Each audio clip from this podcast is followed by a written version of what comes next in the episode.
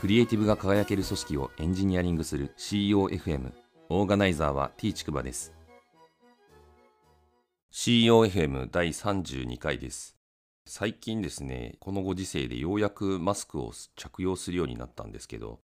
皆さんマスクは手元にありますかね？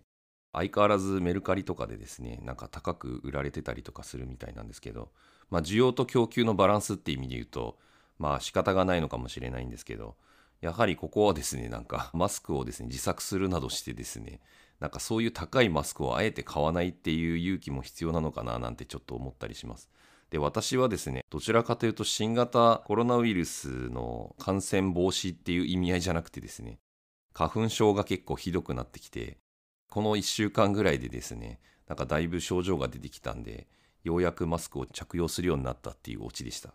本日の配信テーマはですね、自分らしさを押し殺して仕事をすることの馬鹿らしさっていうテーマで話をしたいと思います。結論で言うとですね、人はなんか組織において仮面をかぶりがちだと思うんですよね。こういう組織の中ではですね、こんな感じで自分は強がって見せたりとか、こういう人の集まりだとですね、もう自分はおちゃらけたキャラだとかですね、この組織だと自分はちょっとダメ人間っぷりを発揮してるみたいな、まあ、そういう何て言うんですかね仮面をみんな大小を持ってるとは思うんですけどそういうですね自分をなんか偽ってというか自分らしさをこう前面に出せない組織に所属しているとですねどんどん自分がやっぱ疲れていっちゃったりとかすると思うんですよね。まあ、そんなことをですね今日はちょっと話をしたいなと。ティール組織の書籍にですね全体性と書いてホールネスっていうふうにルビを振って、まあ、読むことが書いてあります。まあ、これはあのティール組織の大きな特徴の3つのうちの1つでもありますと。全体性のですねこの実践例みたいなものをですねちょっと考えてみたいんですけど、まあ、私自身があの実際に現職のリブセンスでやっていることとかも踏まえてですねあの3つぐらい紹介したいなと思っています。で1つはですねあの物語ることですね。これはティール組織の中にも書いてあって、Ruby がですね、ストーリーテリングっていうふうに振られてるんですけれども、まあ、私、このストーリーテリングよくやるんですよね。物語物語の物語ですね。物語ることっていうことで、まあ、自分の話をですね、物語を語るようにですね、話していくっていう話で、まあ、自分自身がこんな感じで体験してこんな風に感じたんだよねみたいな話ですね。まあ、まさにこの COFM で話していることもですねよくあの原体験っていう言葉を使ってますけどやはり私自身はあの体験を通して得られたものしかその人の血肉にならないっていう考え方があるので、まあ、その体験ベースでやっぱり語っていくであのありのままのこの姿を出すっていうのに結構ぴったりだったりするんですよね。理屈だけだとなんかいまいちこう机上の空論になったりとか実態が伴ってない話になりがちというかですね空中戦になりがちなので、まあ、できるだけ自分がこういう体験をしてそこからこう得られたこととか感じたことみたいなのを素直に話すっていうのが一つ大事なんじゃないかなって思っています。二つ目にですね振り返りなんですけどこの振り返りっていうまあプロセスをですねよく踏んでるなっていうのを感じます。振り返りってまあ要は前にこんなことあったんだけどこれってもっとこういうふうにした方が良かったかもなみたいな話とかまあ、あれってすごい良かったなみたいな話とかって多分あると思うんですけど、まあ、そういうすでにこう過ぎ去ったプロセスをですね、まあ、実際にどうだったかみたいなことを振り返るっていうプロセスを大体こういうホールネスが生き通ってる組織だとやってるような気がしてます。自分自身をですね内省するとか、まあ、まあ、いわゆる反省するとかで反省っていうよりもちょっと内省の場合はポジティブな部分も含まれてると思うんですけどまあ、自分の行動を振り返ってみてどうだったかなみたいな、まあ、要するに自分と向き合うみたいなでそこに意味付けをしていくみたいなことがですね結構日常的にプロセスとして行われているような気がします。現職のリブセンスだとですね KPT っていうフレームワークを使ってこれはあの Keep とプロブレムとトライの略称で頭文字を取ったもので KEP ですねこういうフレームワークを使ってですね継続した方が良かったこと問題だと思ったことそこから得られる次に活かせるトライみたいな感じで2週間に1回ぐらいですね振り返ったりとかしてます。でそこからなんかこう得られてどういうことを盛り込んでいけばいいのかみたいなことをですねみんなで話し合ったりします。ティール組織の方にも書いてあるんですけど同僚間の話し合いに基づく仕組みっていうですねピアベースっていうルビが振られてるんですけどピアっていう言葉はあの英語で対等の人っていう意味でいわゆるあの上司とか部下とかっていう上下関係にある感じでですね、まあ、命令とかそういう世界ではなくてですね同僚間つまりまあ対等な関係の間で話し合うっていうですね、まあ、そういうプロセスが大事だっていうことをですね、まあ、ティール組織の中にも書いてあります。こういうまあプロセスが結構大事だなって、まあ、これ一言で言うとこの3つは内政とケプトとまあ、ピアベースってこれ振り返りのプロセスに似てるなっていうふうには思うんですけど。でもう一つはですね共同作業ですね。エンジニア界隈とかこのものづくりの界隈でコワーキングとか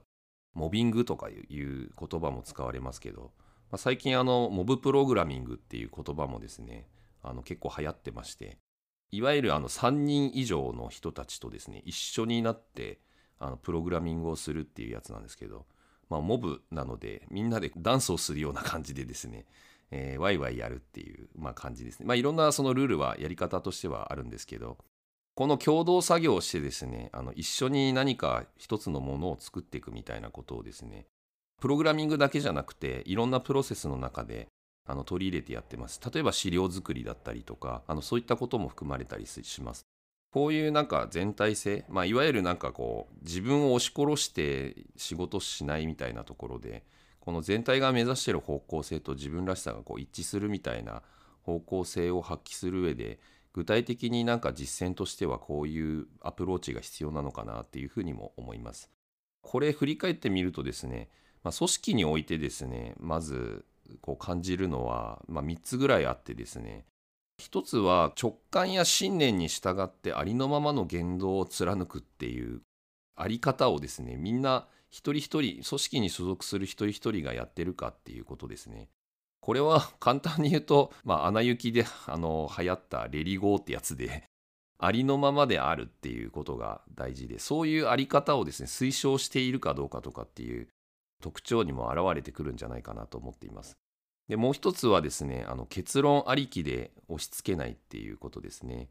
達成型の組織まあティール組織の本で言うとオレンジ型って言われてる組織のなんですけど、まあ、そういうこう何か目的に向かってこう実現しようっていうふうに爆心しているような組織だと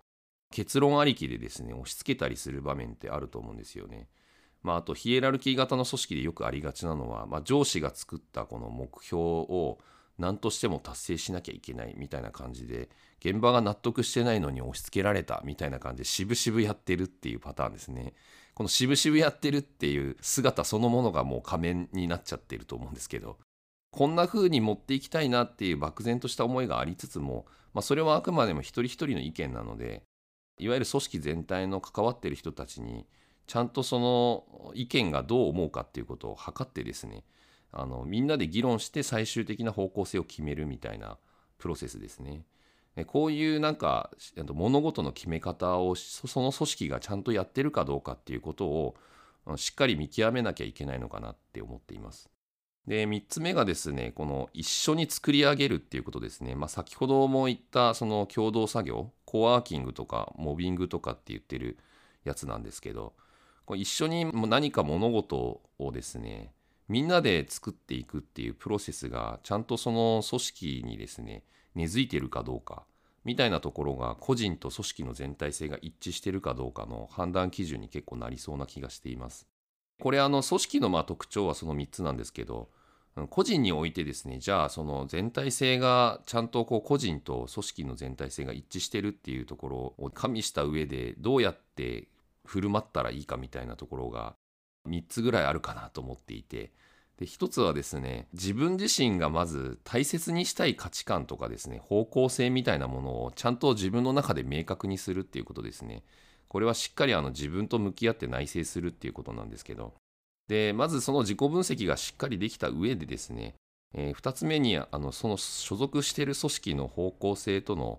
個人の、まあ、自分自身が求めている方向性との一致性をですねちゃんとこう検証するような言動を心がけるっていうことだと思うんですよね。でこれはあの継続をして多分その検証し続けなきゃいけないと思うんですけど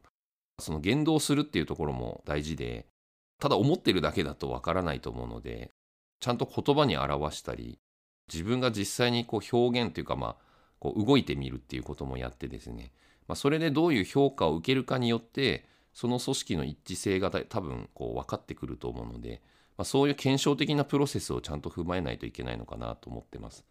最後ですね個人としてやっぱ気をつけた方がいいのは最終的にその所属する組織との方向性の乖離が大きいなって思って自分自身の心とかが不安になったら関わらないで一目散に逃げ出すみたいなことも必要なのかなっていうふうにも思っています。何がいいとか悪いとかっていうふうに判断するっていうよりは自分がまあ好きか嫌いかとかですねまあその好きか嫌いっていうので嫌いな部分がでかくなりすぎたらやっぱり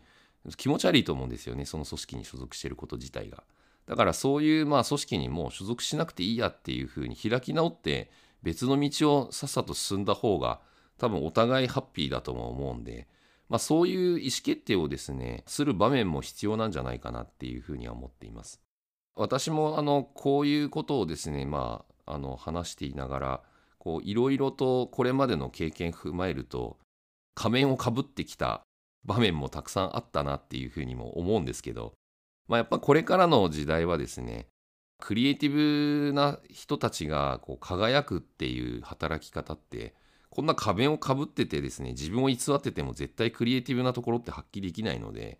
こういう仮面をですね脱ぎ捨てて、まあ、自分らしく振る舞った上でどう評価されるかもしくはどう共感を得られるかみたいなところであの自分の居場所を決めていく方がよっぽどハッピーになっていくんじゃないかなと思っています。私自身もそういうですねもっとたくさんの人がこの仮面を脱ぎ捨てて、まあ、自分らしくですねいられる組織とか、まあ、そういう社会にしていければいいなってまたそういう社会にしていくように自分が貢献できたらいいなっていうふうに思っています。